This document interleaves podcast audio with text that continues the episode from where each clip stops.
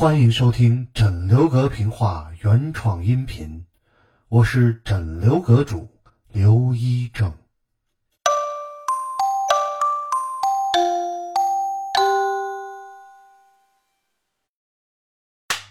张双喜捉妖，咱们啊接演前文。上文书呢，咱们说到张双喜的爸爸张大愣出去哎赶车，八到十天回来，结果呢第十天头上他没回来，家里呢来了一小尼姑。这尼姑啊躲外边追他的流氓，于是呢哎就冲进张双喜他们家，跟这个张大嫂子呢借了一条裤子。张大嫂子拿错了，把自己这个丈夫啊张大愣的这裤子借给了这尼姑。然后本来这事儿呢没有多大。结果呢，张大愣回来以后呢，一是呢，他回来的时候正好远远的、隐隐约约看见这张大嫂子送这个尼姑出门。其实如果看清楚了也就没什么，但是呢，天刚蒙蒙亮还看不太清楚，就觉得这小尼姑个还不矮，就觉得有一个光头的一个个好像还挺高的那么一个人，哎，从这个屋里头出去了。但是呢，又看不清楚到底是不是，所以呢，一时没说，就直接回了家。等他回家呢，换裤子的时候，哎，得这自己裤子没有了。问张大嫂子，张大嫂子还没回答呢。好，张双喜多了一句嘴，说谁呀？说这个裤子呀，自己娘啊给合上了。好，这句话捅了娄子了。这张大愣一听这话，脸啊腾一下，人家是红了，他这绿了。这张大愣啊，还真怕自己给听错了，然后呢，就又问了一遍张双喜，说：“喜儿。”你你刚才说什么？你再说一遍。啊，娘把裤子给合上了，给合上了，干嘛给合上啊？那他是张大愣说到这儿，那他是他想说什么呢？说是那他是直接给的，还是因为什么给的？反正他想问问为什么。但是呢，好，这个张双喜一看爹急了，他也有点紧张，不知道为什么就说把这裤子给他，心里想是个女的，是哎。结果呢？一看爹着急了，他赶紧回答说：“啊，那他是，啊，可能是和尚媳妇儿吧。”这句话彻底完蛋，什么意思呢？张双喜儿的意思是：哦，那他可能给的是和尚媳妇吧？什么意思？就那是个女的。张大愣他哪知道张双喜儿这套语言啊？他以为说：哦，他哦，那张双喜儿他娘是和尚媳妇呢。好家伙！我几天没回家，他成和尚媳妇了。张大愣就觉得眼前就一黑，都没站稳。哎呀，就就开始喘粗气。其实这时候张大嫂子在边上啊，啊，一直就说：“哎呀，不对，不是。”一听到说和尚和尚媳妇，张大嫂子彻底就语无伦次了。他没想到自己儿子他怎么说出这个话来，他也以为是那个意思呢。说这都说的什么呀？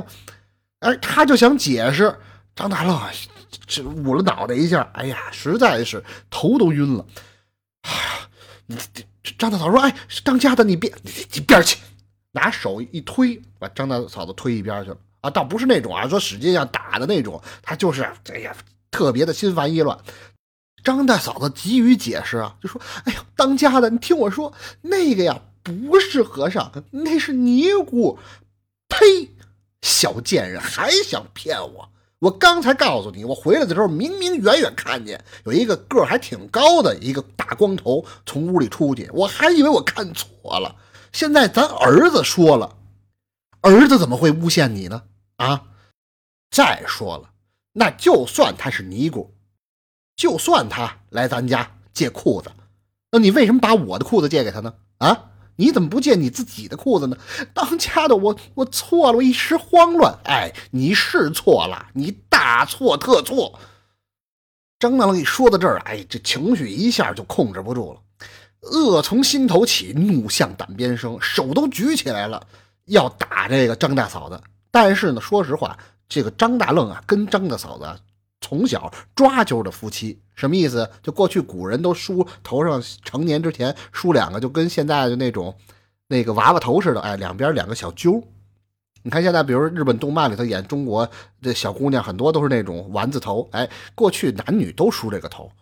然后呢，什么叫抓阄的夫妻啊？从小一块长大，然后呢，哎，两个人结了婚，一起过日子，那什么感情啊？而且张大愣，你别看他五大三粗，对自己媳妇那一百一的。从来说没有说这个对自己媳妇不好，就大声说话都没有，今儿头一回呀。为什么呀？这个说实话，哪个老爷们能忍这种事儿啊？但是呢，咱得说张大愣啊，这人还是不错，手举着半天，脸浑身发抖啊，脸都憋得都通红带紫了。最后呢，手放下来了，没打，还是真的说实话不忍心，但是这口气过不去，只拿手点指啊，哆浑身哆嗦着就指着张大嫂子说。没想到啊，没想到啊，咱俩抓阄的夫妻。你说说这些年我有哪儿？我张大愣对不起你。我是没钱，我也没有什么大本事，但我对你，我哪儿一天啊，我哪儿得罪过你？你现在做下这种不才之事，哎，咱们这日子告诉你到头了。一会儿我睡醒了，我再跟你慢慢说。告诉你啊，你现在看见没有？自己的东西收拾收拾啊！爱去哪儿去哪儿。从今以后，你跟我张大愣没关系了，知道吗？说完这话，也不等张大嫂子回答，好，从边上不是回来的时候带着一个葫芦吗？里头有酒，好，拿起这葫芦，吨吨吨喝了几口烈酒，朝着地上，还还真没敢朝张大嫂子那边，朝另一边没人的地方，啪一下把这葫芦摔在地上，纷纷碎。然后呢，往床上。自己睡觉那地方一躺，背后一蒙一蒙脑袋，好爱谁说什么说什么，睡觉去了。过一会儿，呼噜打起来了。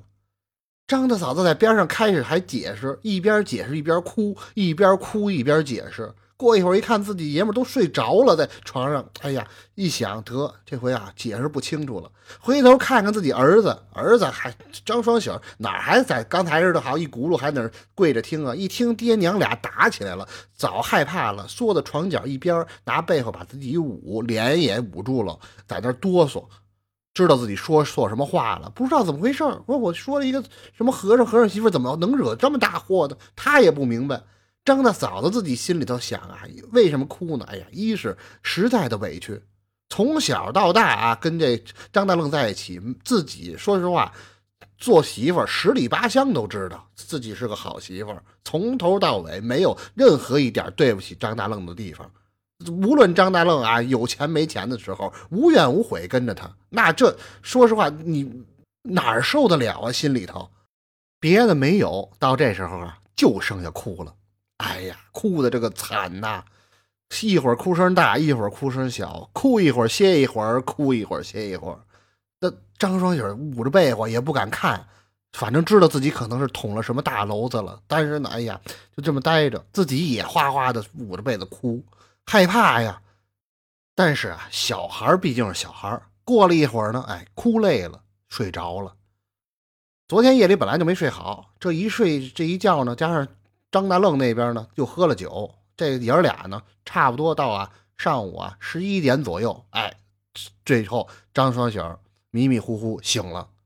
醒了以后呢，不敢把这被子掀开了，想刚才打的那么厉害啊，这一会儿我说错什么了，别一会儿打我一顿，这怎么受得了呢？就听听被窝外头啊，就自己爹在那打呼噜呢。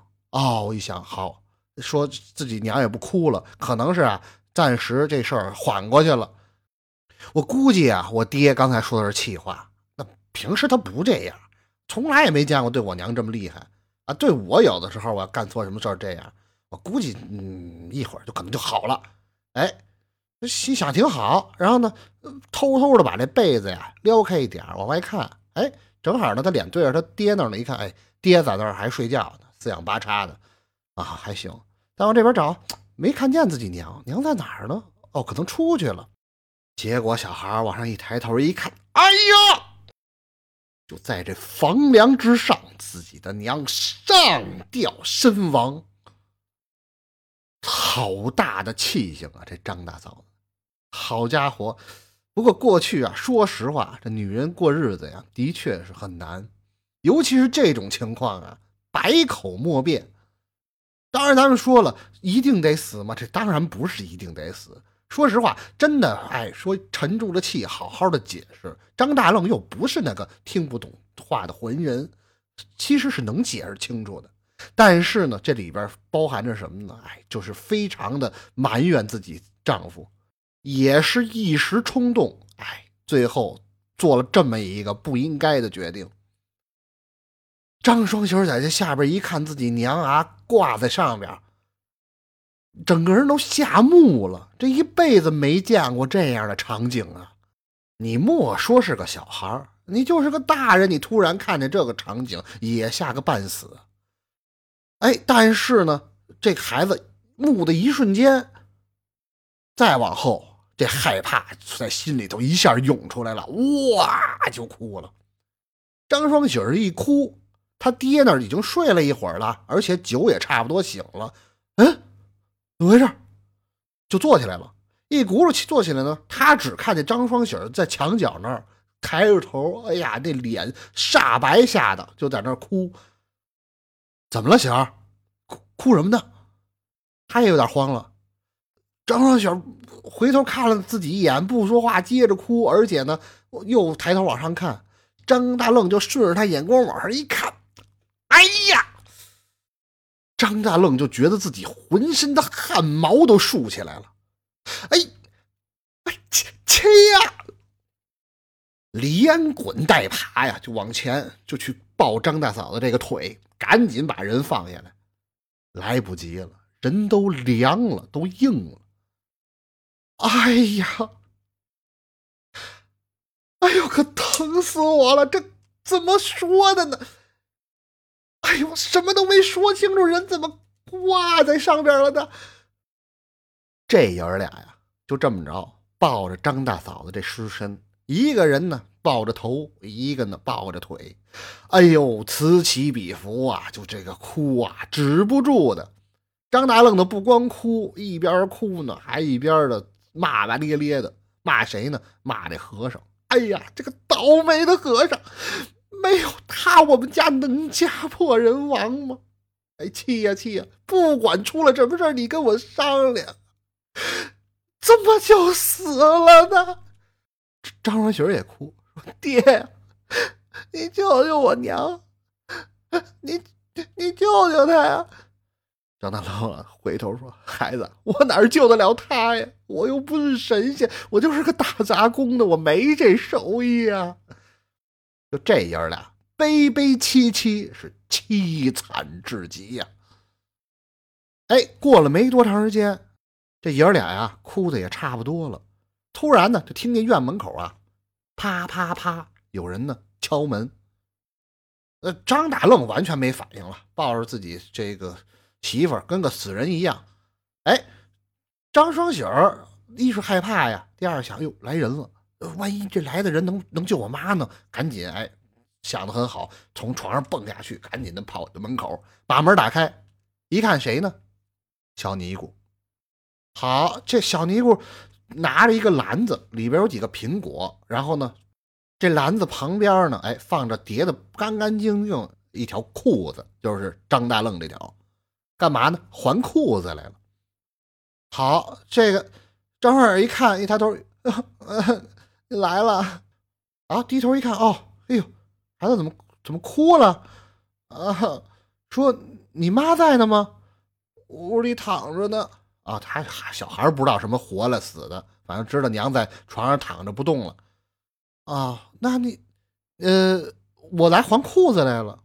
哦，行，我就跟我爹说一声。哦，你爹回来了？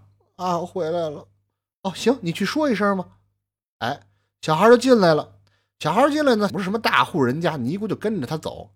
刚一块进门，小孩呢就带着哭腔跟自己爹说：“爹，那和尚换裤子来了。”张大愣第一反应就是：“哎呀，恶从心头起，怒向胆边生，我得拿把刀，我囊死这个和尚！”一抬头一看，哎，一下就愣了。张大愣指着这尼姑，问自己儿子。这是谁呀？爹，这是那和尚啊！哦，好，好，好，好，这是和尚。来，儿子，张双喜往前走了一步，张大愣拿手，啪！这大耳贴子打的，就张双喜从这儿咕噜噜滚到床边上，啪就撞在墙上，疼吗？疼死了，敢哭吗？不敢哭。一声都不敢吭，知道啊，惹着自己爹了，可能真的是说错了哪儿了，但不明白，但不明白也晚了。爹这一巴掌，把小孩打的差点晕过去。哎呀，在边上捂着自己脸，缩成一团，脸朝着墙，不敢动。尼姑也吓坏了，我好家伙，说这张大嫂子这嫁了一什么人啊？怎么这么狠啊？这哦，是不是这这这男的爱小？什么叫爱小啊？就是舍不得自己这点东西啊。说把这个裤子借给我，他生气了。尼姑一想，我别久留了，然后就说啊，说这这是那个裤子啊，我还有个弄了几个苹果，哎，这篮子也给您吧。啪，往桌子上一搁，赶紧哎一低头行个礼，赶紧回头走了。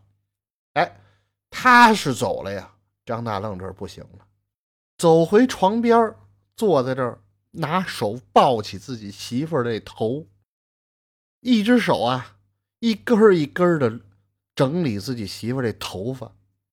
二目之中滔滔泪下，哎呀，这个眼泪都止不住的往下，不像刚才似的啊，又哭又嚎，就是流眼泪，怎么也止不住。心里头啊，万把的钢刀，就跟拿那个裁纸刀小刀一刀一刀的拉这个心脏似的。后悔呀，没有这么后悔的了。哎，气呀气呀！我不该呀，是我逼死了你呀！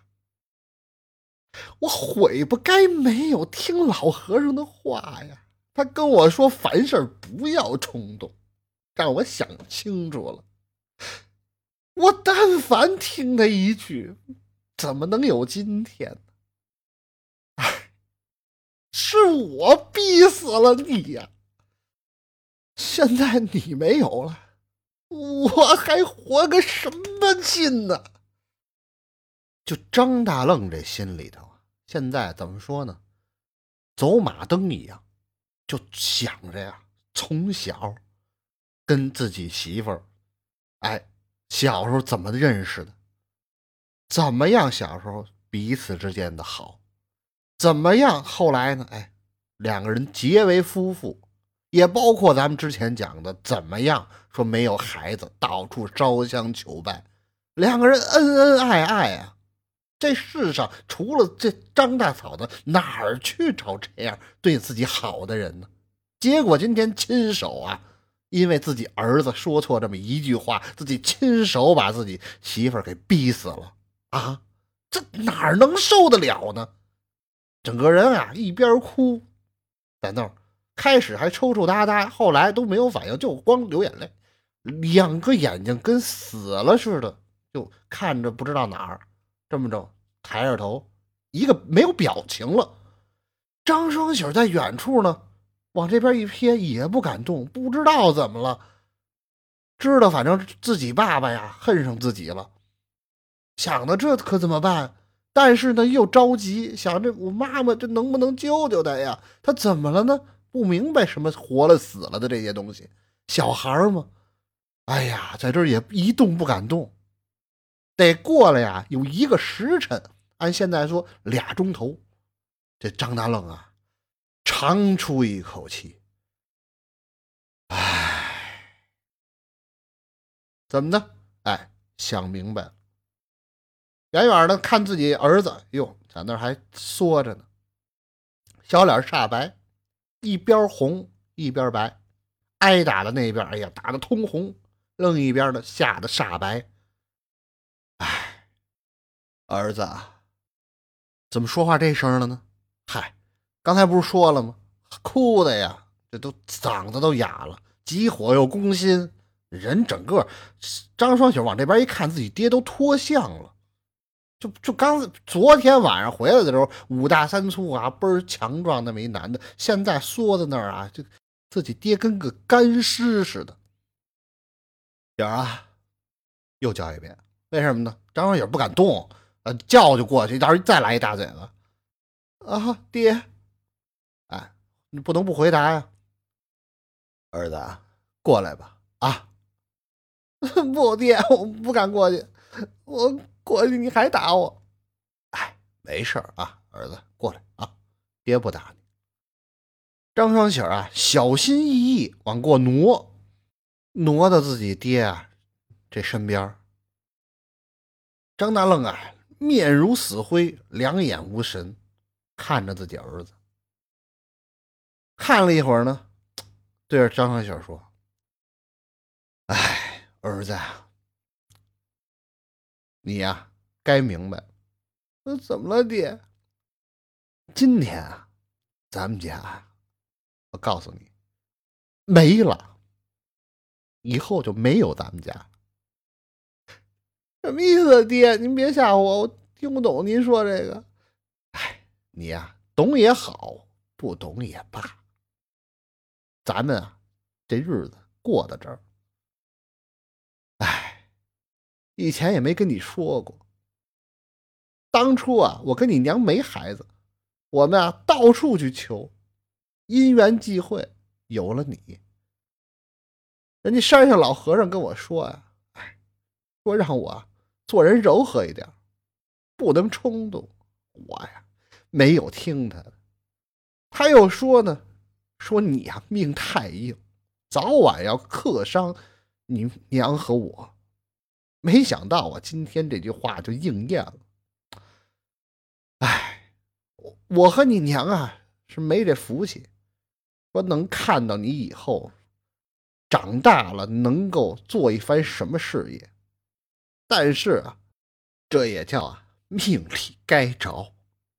哎，行了，儿子啊，一伸手，张大愣呢从自己怀里头啊摸了摸，掏出什么呢？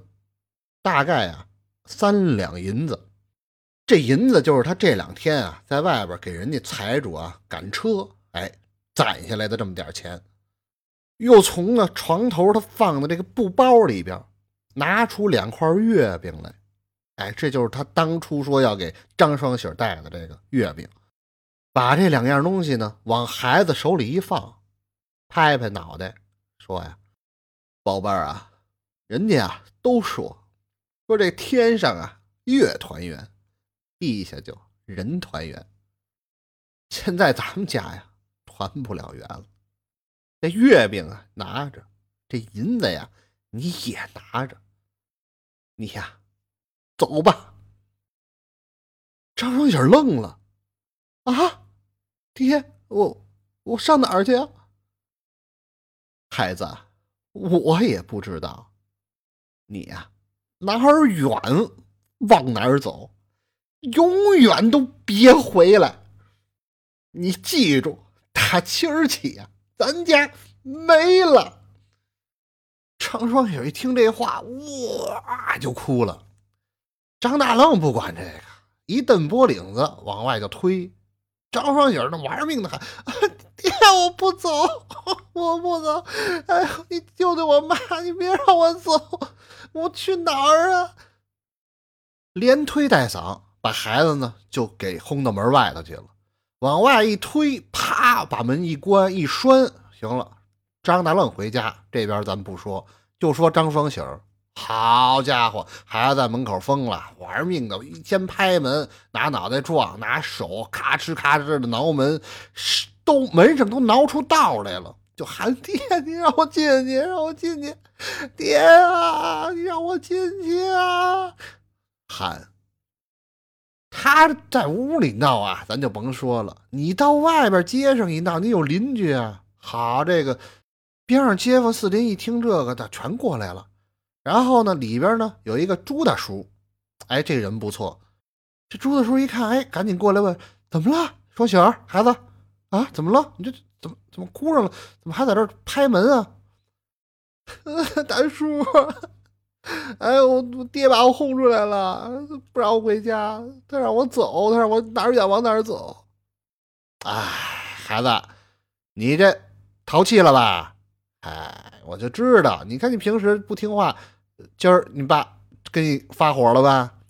啊，发火了，我可能说错什么话了。他，哎，我就知道你肯定是啊，说错什么话，办错什么事儿了。哎，没事儿啊，哪有说。爹跟儿子有隔夜仇的，他呀，你这张大愣这人你也知道，他你爹这人他性子冲，知道吧？哎，没关系的，你呀这样，我大叔给你想一个办法，你你出去玩玩，你找那个，你看那边河边上，到那边玩玩去啊，多转转。然后呢，嗯，太阳落山你再回来，估计你爹你娘他们到时候消了气儿，然后就让你进去了。那没有不可能不让你进，对吧？然后你们回来就阖家欢乐啊，没事啊，孩子，别别别哭了，别哭了啊。张双喜儿的小啊，他也不懂，一听哦，人家劝自己，好像是，也许我爸真的是一时一时这个气头上，对吧？也没别的辙，你想那我玩去吧。哎，张双喜呢，就沿着那河边往前走，也说玩哪玩得起来呀？就就心事重重，反正呢。呃，走走两步回回头，走两步回回头，反正就想我什么时候耗的天黑，我算胜利。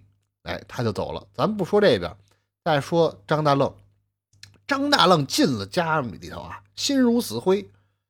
从这个灶台上啊，把这个火石、火镰，然后呢，再找着这个家里头有这个点灯的油，都找出来，围着这屋子。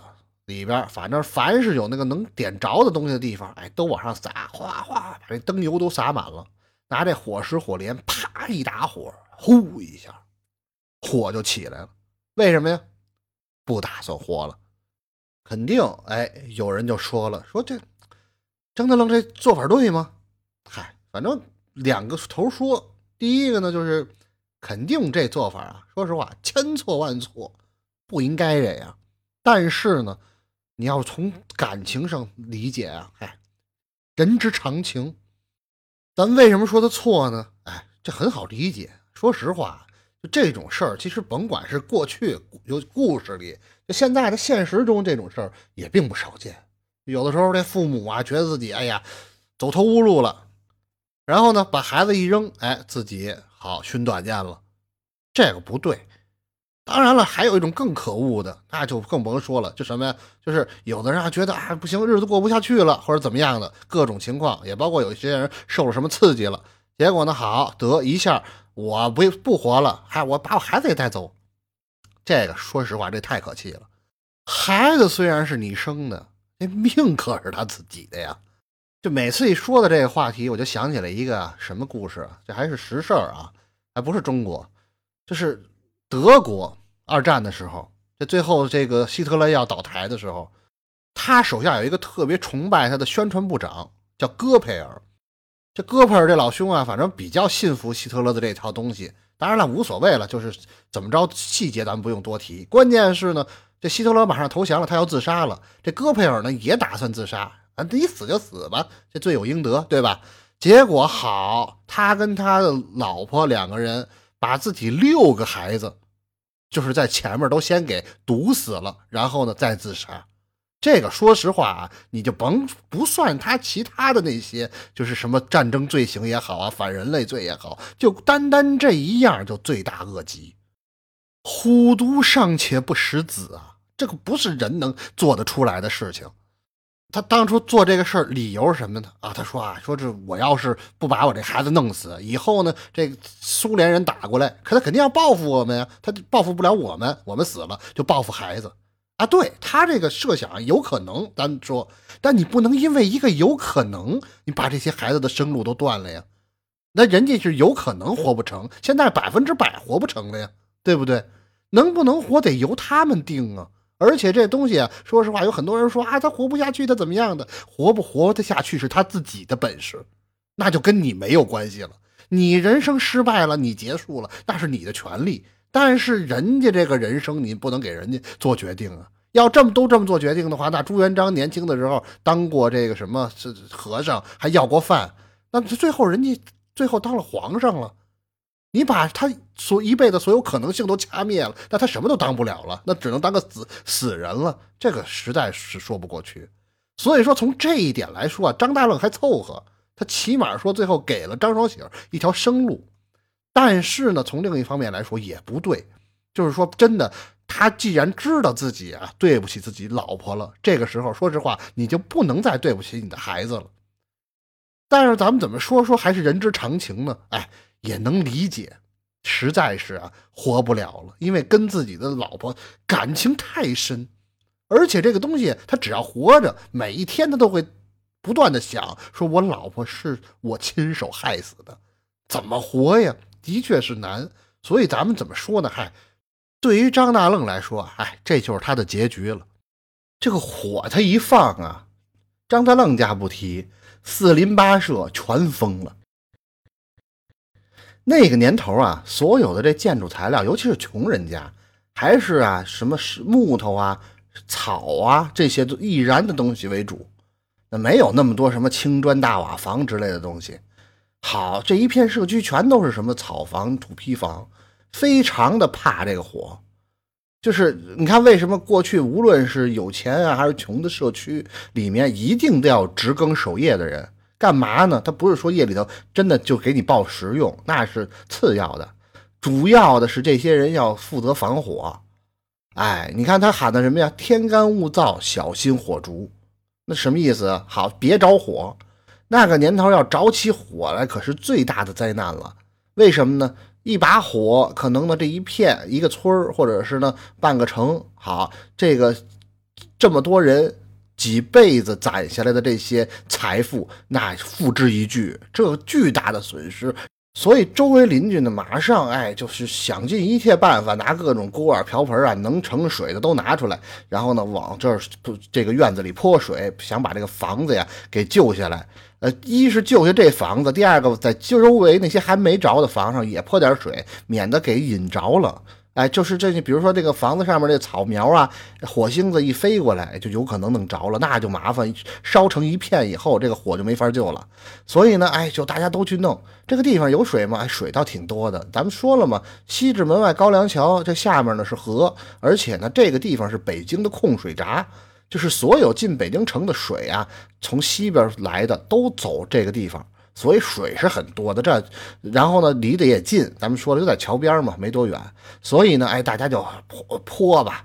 然后呢，除了救房子，这里面呢也有这真的讲义气的人，谁呀？咱们刚才说了，朱大叔，朱大叔人不错。然后呢，想说这个家里头还有人呢，还有孩子呢，大人小孩的，赶紧去救吧。哎，这朱大叔呢。拽着自己的这三兄弟朱三儿那俩人冲进了这个什么，冲进了这个呃张大愣他们家。那里头好，就又是烟又是火的。但是呢，这张大愣啊，他放火呀，没有什么这个经验。人家真正的，当然了，咱们这不是也不是经验，您别学啊。但是就是你所有的点东西啊什么的，都是从下往上烧。他张大愣当时，哎，他已经都那样了，他就糊里糊涂的了。他呢是从柱子往上烧的，也就是说房顶先着了，其实下面还没着。然后呢，这个他们冲进来的时候呢，哎，就上面都是火，地上什么的呢，那个时候还没完全着起来，有烟，但是不是很厉害，还。所以呢，冲进来以后一看，哟，这张大愣抱着这个张大嫂子在床上这么待着，还是那个没表情那样。这朱大叔那说哪行啊？赶紧瞪过来说：“哟，大愣，大愣，你。”怎么了？怎么着火了？快快走，快走，快走！就瞪这张大愣。这张大愣啊，坐在那儿啊，别别管我，让我死，我活不了了。哎，结果呢？这朱大叔说：“怎么了？什么事儿不能说呀？来来来，让张大嫂子也也赶紧起来，别睡了。什么睡？早死了！哎呦！”这这火什么时候着的？怎么怎么早死了？他也不知道怎么回事反正结果呢，这个死带拽活拽的，那雇死的也得顾活的呀，就把张大愣给拽出去了。他这拽出去呢，哎，在外头先不提，哎，屋里头这个朱三儿，他动了坏心眼了。朱三儿啊，这个虽然说是这朱大叔的兄弟，但说实话，这小子不不怎么地道。他呀，平时啊就游手好闲，在村里头就喜欢这个，有时候什么调戏个妇女啊，有的时候赌个钱啊什么的，不是什么正经人。有人就问了，说那天晚上调戏小尼姑的那个是不是他呀？除了他还能有谁呀？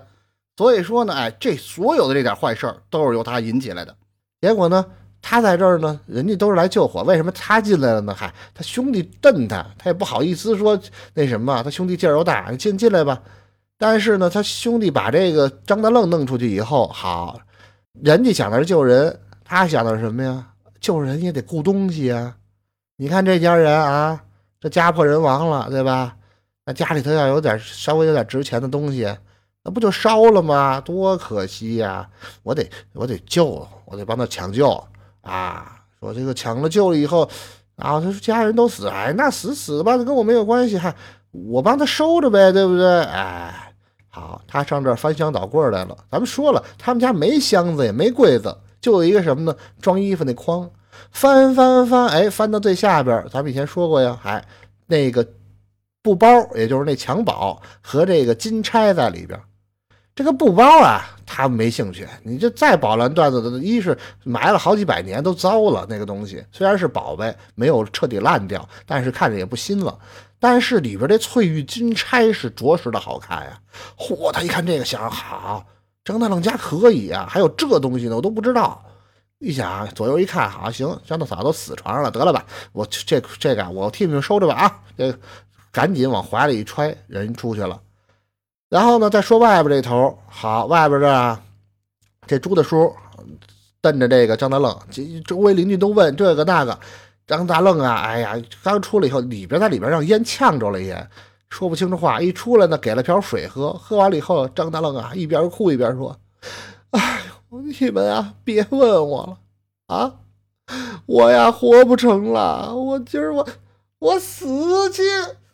哎，他这么一说死去，一推边人，你想他干杂活他也不是那个柔柔弱弱的文弱书生，而且就比较突然，边上人都没准备，他一正吧，好往哪儿去呢？就这帮人去打水的地方，就那控水闸，人家都上水闸的上边，那水比较多嘛，对吧？而且水流比较平。他呢，往奔水闸下边那个水流比较急，冲往下冲的地方，好往里一猛子就下去了。关键还有一个什么问题呢？这张大愣，你看他平时做各种杂活，从来不接什么打鱼啊，什么上河边是的活，为什么呢？这小子不会游泳，祖传的不会游泳，家里头从来没有会游泳的旱鸭子。哎，好，这一猛子下去，再也没上来了。边上小一堆小伙子说：“哎呦，咱得救，怎么救啊？你上哪儿救去啊？你都看人这人，你起码说在那挣扎一下，哎，你能过去捞他去？这一猛子下去，见不着人了。好得，张大愣啊，在这儿一命呜呼。哎呦，这邻居们说得这家子，哎呦，说刚才说那张大嫂子呢？有人问说死在里边了。哎呦，说那孩子呢？双喜呢？没看见。哎呦，估计也烧死了。”哎呦，这可怎么办啊？哎，朱大叔说不对，我刚才好像见着双喜了，他说出去了。哦，出去了是吗？说可能没烧死，说也不一定，也有可能他要回去了。嗨，你说这怎么话闹的呢？这帮邻居啊，七嘴八舌。过没多长时间，这火通就起来了。别的屋子没烧着，但是呢，拿这个你想拿盆泼就水，而且他又浇了油了，那能浇得灭呀？所以呢，就是。弄了一会儿，哎呀，没办法，火越烧越旺。好在他们家这个间房子跟别的房子离得不算近，所以没把别的房子燃呃那个点燃。但是呢，他自己呢就一会儿就烧没了。烧没了以后呢，好，这个就最后你想想，他这土坯房没剩什么，房梁什么的再一塌，土坯也倒了，一最后就是一地焦炭。邻居们也想，哎呀，就够可怜的。于是呢，就把这个火场啊，这个烧完的东西给敛吧敛吧扫扫，这地就平了。从里头呢捡出这个张大嫂子的骨殖包，什么意思？就是里边烧的跟炭似的那一个，就就就就就就一堆儿，给他敛敛扫扫。拿呢这个什么也没没不用用不上棺材了，拿布包起来，哎，找荒郊野地给埋了，就算是安葬了吧。啊，邻居还不错。然后呢，弄完以后，这个哎，得行了，就这一家人算是啊，到这儿结束了。咱们转回头来说谁呢？张双喜，张双喜儿啊，在远处，哎呀，走的还挺远，他都走得快，走到城城墙角去了。那个从西直门那儿，就心里想着，哎呀，说就我得耗到晚上，然后呢，等回家，我们呃一家这个叫什么团团圆圆，我们阖家欢乐，哎。然后呢，一边走，过一会儿呢，小孩饿了。你看小孩嘛，那没办法。然后呢，哎，拿出月饼来。你想，这，哎呀，一共就俩月饼，得给我妈也留一个。还想自己妈呢，这就小孩不不懂这个什么生生死死啊，说就没妈了。呃，有这个大概的概念，但是呢，还是那什么，还是心里头想着，哎呀，要能活了多好。然后呢，就是那什么，就就掰了一半月饼，哎呀，小口抿着吃，好吃吗？好吃，但是呢，嚼到嘴里头觉得没味儿，哎，吃不下去。我家里都怎么着了？我爸让我回家吗？想着这个，反正看着天色啊也逐渐晚了，想啊，那回来吧。于是就往家里方向走。差不多啊，天呢快擦黑了，走到家了。走到家呢，到了这个家边上这条街呀，还不敢直接进去。为什么呢？怕到时候自己爸爸在那儿，又还生着气呢，打自己。好，刚才那大耳刮子打的，现在还肿着呢。然后呢，到那儿呢，远远的往家看，哎。哎，我我家呢？怎么呢？你过去透过院墙往里一看，家房子在那儿呢，对吧？没了，自己家房子那地儿平地，现在那一片什么都没有，直接透过那儿看到后边那间房子了。啊！张双喜慌了，赶紧往过跑，跑到这儿院门也没关，你想他没没有必要关了院门，这个院房子都烧没了。往里一看，一片焦黑的地。哎呦，这什么意思啊？我们家呢？一想，哎呀，完了，我爸呀恨上我了，可能是啊，跟我妈搬家了，搬的太干净了，连房都搬走了。往这一站，小孩也不知道怎么办，攥着半拉月饼，哇，就哭了。他这一哭，邻居啊听有听见的，这出大叔，哎呦，赶紧出来一看。哎呦，双喜儿，大家都出来了。呀，哎呦，孩子，你没事啊？啊，大叔，啊，怎么了，孩子？你这你们家怎么了？我也不知道啊。咱们是搬家了吗？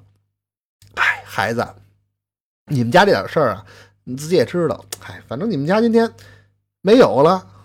你们既然都跟我说没有了，怎么回事啊？到底是？您不是跟我说，我今儿回家，我们就阖家欢乐吗？您您看我上哪儿欢乐去？啊，还欢乐呢！朱大叔啊，一叹气，哎，孩子，你们家事儿啊，你得知道了。这个你现在这说说大不大，说小你可也不小了。哎，以后啊，你得一个人想办法活下去了。啊，大叔，你看我这我怎么活呀？哎，你们家呀有亲戚吗？没有亲戚，我们家就我爸我妈啊，嗨，没亲戚，咱们还有邻居们啊，这，呃，总之不会说让你饿死的孩子啊，放心吧。嗯，大叔，那我能上你们家吃饭去吗？哎，朱大叔一听啊，一看小孩倍儿可怜，哎，行吧，行吧，今儿啊晚上你先上我们家来吧，你看看这身上弄的这脏。简短截说，这张双喜就在这朱大叔家住了五天。朱大叔啊，人真不错，但是呢，家里可不光他一个人。哎，朱大叔呢，还有一个媳妇儿，两个呢儿子。哎，这朱大婶儿就是他这媳妇儿。说实话，这个人啊，呃，有点小家子气。您这不能说是什么坏人呐，说不上。但是呢，的确是没有像朱大叔这样啊。这么大胸怀，而且你要说朱大叔家日子过得怎么样呢？其实，哎，俩儿子嘛，等于是家里四口人，再加上上面还有老人，哎，得供养。实实际上，这个日子过得还不如张大愣家。而且朱大叔也不像是张大愣那样年轻力壮，所以呢，哎，家里头吃饭啊什么的，其实条件都还比张双喜家原来要差一些。而且这是朱的嫂子这个人啊，她平以前跟这个张双喜这个妈妈就是关系不太好，所以呢，哎呀，就是这张双喜来到自己家以后，刚开始啊，反正出这么大事儿，朱的婶也没说什么。到了这第四天头上，哎，就跟自己这个这老伴儿，哎，就跟朱的叔说：“这可不行啊，你这个能救他一顿饭，你能救他一辈子吗？”咱俩孩子还吃不饱呢，啊！你这么干，到时候把咱自己儿子饿着了，算什么呀？再说了，这孩子告诉你，命太硬，他亲爹亲娘都让他给克死了，到时候留在咱们家，你看你这身子板也不怎么好，我这身体也不行啊，到时候把咱俩再克死。跟你说啊，趁早让他呀收拾收拾，滚蛋！朱大叔哪干呢？但是两口子，哎，就这么就矫情矫情，闹了两三天，哎，实在是拗不过自己媳妇儿，毕竟自己家的日子还得过。于是呢，唉，千般不愿意，万般这个无奈，也得呢让张双喜儿走，就把这个张双喜儿啊，这天早上就叫到身边来，来，喜儿啊，过来。哎，大叔啊，那个，大叔啊，这儿有一件棉袄，你看看合适不合适？那大叔现在刚，现在刚八月份啊，就是阴历八月份。哎，没事啊，孩子，什么八月份不八月份？你就马上很快冬天了嘛，给你制身厚衣服好不好啊？这个你也别嫌弃，这原来我那大儿子，哎，他穿剩下的，你看这就是就了点暖和，好不好？哎，大叔，谢谢您啊！我啊这儿，嗯，还有两个窝头。哎，你看这个怎么样？呃，拿着它啊，我给你包好了。哎，行，大叔，啊，行，那就不早了。呃，你你走吧。啊，大叔，我我去哪儿啊？哎，孩子，大叔啊，这没有办法，你。家里边啊，你也知道，你这俩哥哥呀，还有我这老伴儿啊，本来就吃不饱。大叔呢，以前年轻的时候呢，干活落下点病来，现在呢，反正是能够勉强让我们一家人糊口啊，就不容易了。说实话，再养你啊，很困难。而且，哎，你大婶儿啊，你也别怪他，跟我一辈子了，我也没让他享过福啊，我这心里头也难受。但是我养不起你了，那大叔，我要走，我去哪儿？哎呀，这个孩子，说实话，让你出去啊，大叔是真舍不得。但是呢，哎，你出去没准你这么可爱一孩子能有生路啊，没关系，哎，别，嗯，心里也别难受。嗯，我觉得呀，你呀，别在咱们村了，咱们村啊，大家啊可能。都这个情况，你也知道，没有什么有钱人家，都是有上顿没下顿的人家，谁能养了你呀？你这现在你还小，等过两年你再长大点，那还吃的更多，那谁能养得了你？你不如去啊，上城里看看。你从这西直门进去，你看看城里头有没有那个有钱的，哎，人家愿意啊。就是你挺可爱的嘛，小孩，就那没有儿子的人家，谁愿意收养你？哎，或者呢，有什么地方能管你一口饭吃？而且就算没有人家，你看看有没有那个店铺的掌柜的呀，什么的，卖早点的呀，能给你口吃的，饿不死吗？咱们先好不好？大叔呢？哎，没事啊，来，咱们，哎，这这屋里他这天太冷，咱们上外头晒晒太阳好不好？哎，成，大叔。两个人呢，到了院子外边，到了大街上，张双喜还想再求求，哎，说我这能怎么着？等再一回头，好，朱的叔把门关了。这跟自己家不一样，你要自己家，张双喜肯定玩命的敲门。这个人家都说到这程度了，又是邻居，这两天朱的婶儿啊也没给自己什么好脸色。哎呦，张双喜啊，明白了。你说自己爹娘刚死的时候，这突然的一下。还没有说做好这心理准备，但今天啊，张双喜儿这小风外边一搜，虽然说穿上一身旧棉袄，但是呢，觉得心里拔凉拔凉的。那老话是怎么说的呀？穷人在十字街头耍十把钢钩，勾不来亲人骨肉；有钱人在深山老林舞刀枪棍棒，打不散这无义的宾朋。唉。世态炎凉啊！张双喜想，以前我爹说什么世态炎凉，我不知道什么意思，现在知道了，严不严的我可不知道，真是凉啊！哎，小孩低着头，流着眼泪，没有办法，拿着这俩窝头，灰溜溜的往城里走。哎，有人说了，他不是张双喜他爸还给了他三两银子吗？哎。这三两银子呀，反正啊，花了个十天半个月，这小孩儿，你想想，他什么都不懂，什么东西多少钱，再遇见有人坑他骗他，很快这钱啊花的差不多了。从这儿开始，张双喜算正式要了饭了。哎呀，孩子惨呐！而且正好马上到冬天了，多亏啊是这个朱大叔给了这么一身棉袄，算救了这孩子的命了。要没这身棉袄，北京冬天啊，嗨，那人冻死很正常。有很多人啊，可能看了一些什么民国时期啊，或者是古装片啊，就是这个清朝或者之前的这样的电视剧或者是书啊之类的，哎，就对过去很向往。哎呀，说你看那时候多好，这个说实话都是美化过的。真正的那个甭用往远了，就民国时期，那离现在才多远啊？那个时候，尤其像北京这样的北方城市，冬天的时候，大街上一是啊很脏很乱，就是过去就中国人，咱们现在老嘲笑说印度人随地大小便啊什么的，中国人过去也那样。就是这个都是民间很多地方都有这个习俗，就是后来这个民国政府修了厕所，好多老百姓还骂街呢，说你这大街上都不让上厕所了，你这哪有王法呀？哎，还骂这个呢，这是一方面。第二个就是啊，那个时候啊，要饭的人很多，落了魄的，包括什么抽大烟的呀、赌博的呀，反正各种原因，再加上有的人就是像张双喜这样，哎，这家里出了什么事儿了。从此呢，哎，就完蛋了，或者有什么家里有病人了，反正就是因病致贫吧。结果反正最后的结局都是流落街头。等你流落了街头，好，那就等死吧。就过去，如果说你在一九，比如说一二几年、三几年那个时候，北京城早上起来，你如果说一一大清早冬天的时候起床，你看见外边有几个冻死的人，那极为正常。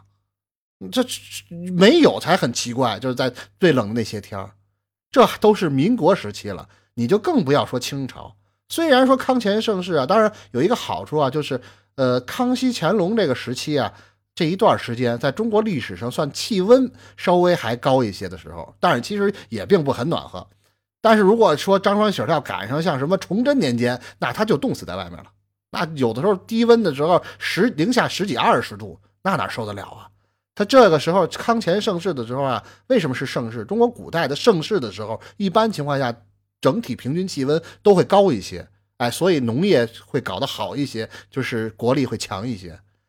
这个时候呢，反正是没冻死。第一年，张双喜在外边，但是呢，哎呀，各种穷困潦倒，你自己想象吧，一个小孩身无长物，没有任何技能，你要说你是一个大小伙子，你可以说打个工啊，或者怎么样的。五岁六岁这么一孩子，他能干什么呀？什么也干不了，除了会吃饭，也没有任何办法。怎么办呢？就要饭。还好呢，张双喜这孩子呀，很可爱，小孩长得很很好看。有人说这个是看脸的世界，哎，其实就是个看脸的世界。你自己想想，就是真的说，如果你手里就一块饼，你眼前有两个，一个长得好看的小孩，一个长得特别面目可憎的小孩，的确，这个世界很残酷。一般人就会至少是多给那好看的小孩掰一点其实那个长得不好看的小孩有什么错吗？没有。但是呢，人之常情，哎，所以张双喜呢，好在就是啊，第一年啊，这个还不完全像个小叫花子的样哎，还算是刚开始的时候还比较干净整洁。所以呢，哎，你就是要饭啊什么的，哎，人家看小孩挺可怜，哎呀，问两句怎么了？哦，家里头家破人亡了，哎，有的还给给点饭啊或者怎么样，有的去到这个就是人家那个卖饭的饭铺啊，或者是呃摆的什么早点摊儿啊，别人吃完了的，哎，他呢在那儿呢闷头就把人剩下的那些没吃完的东西，呃，吃两口，反正掌柜的呢也不怎么轰他。但是呢，这个到了第二年，你想想，他在外头混了一年了，不洗脸不洗澡，身上的衣服都破了。那棉袄第一年还好好的，第二年那棉花翻出来，最后都漏大洞了。哎呀，越来越像个小叫花子，头发滋着，你自己想想那种爆炸头那个样的，满脸都是泥。你再要人家，其实也不太愿意给了。张香喜呢，各种的，还有的跟人说，开始说好话呀，怎么样的？有的人愿意听，有的人不愿意听，啪一脚踢在边上，你也没有办法。晚上睡哪儿呢？哎，有的时候呢，睡在那个找个破庙，什么关帝庙啊之类的。但是有的地方人家也不愿意让你这么叫花子在那儿睡。然后呢，有的时候呢，在哪儿累了，一看，哎，今儿下大雪了，走不了了，有那大户人家的门洞，哎，在里边忍一宿。有的时候人家比较好的大户人家一看门口一小叫花的挺可怜的，哎，家里头有那个烧的差不多的炭，弄一盆拿一个瓦盆扔门口。抱一会儿，说是抱一会儿，一会儿就灭了，那都快烧完了的嘛。然后呢，哎，算是忍过了第一年没死。到了第二年，又到这季节了，八月节一过，张欢喜发愁了，怎么呢？今年要这样的话，这现在要饭越来越难要，而且现在自己随着长大吃的多了，哎呀，我今年还不得把我给冻死？去年没死，真是不容易。但是呢，好在呢，这孩子在外头待了这么一年多，哎，性格变了。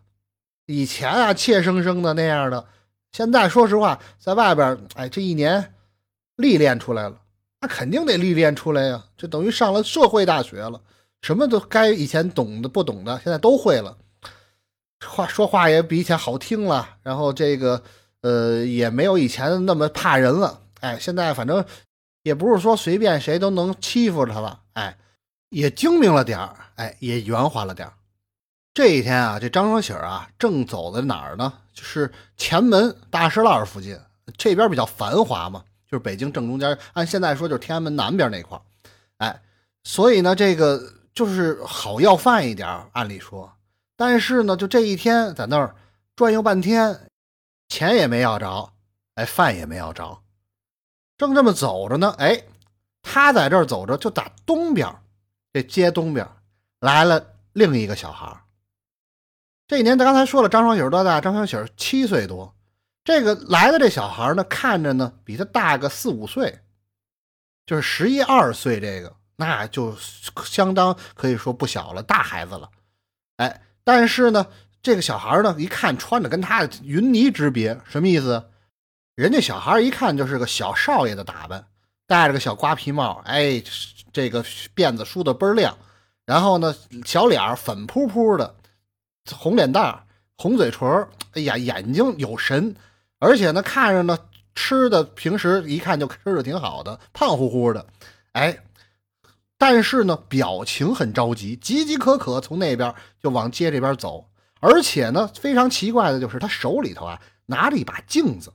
这过去的镜子就是铜镜，这咱们废一句话啊，就是咱们电视剧里头经常演那个铜镜是黄颜色的，还不平，就是照出人类都变形的那个，就胡说八道。这个都是过去的铜镜啊，通常情况下是拿青铜做的。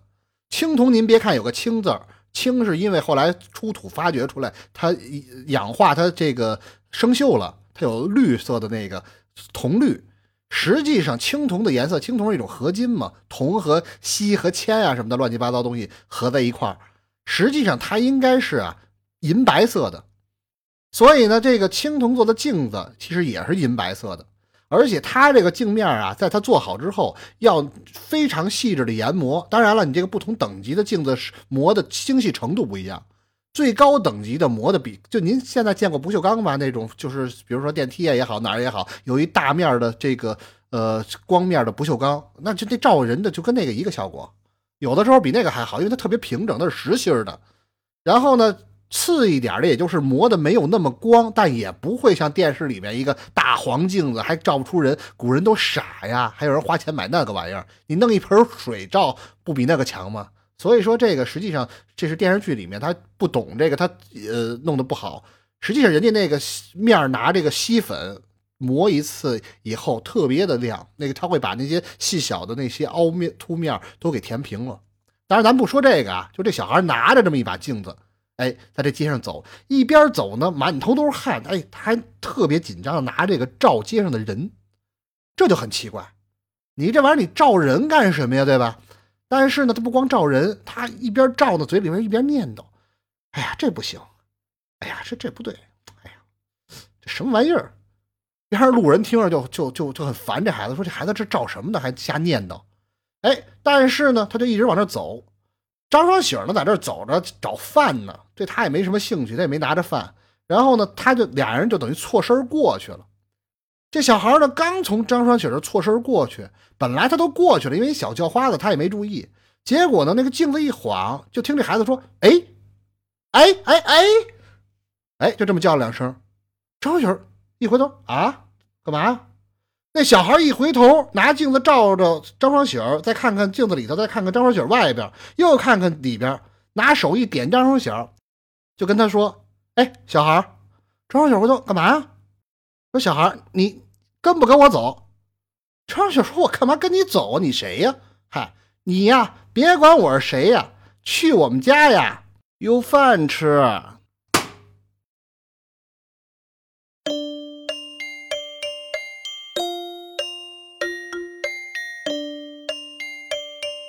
感谢您收听枕流阁评话音频版，视频版将在 B 站每周三、周六准时更新。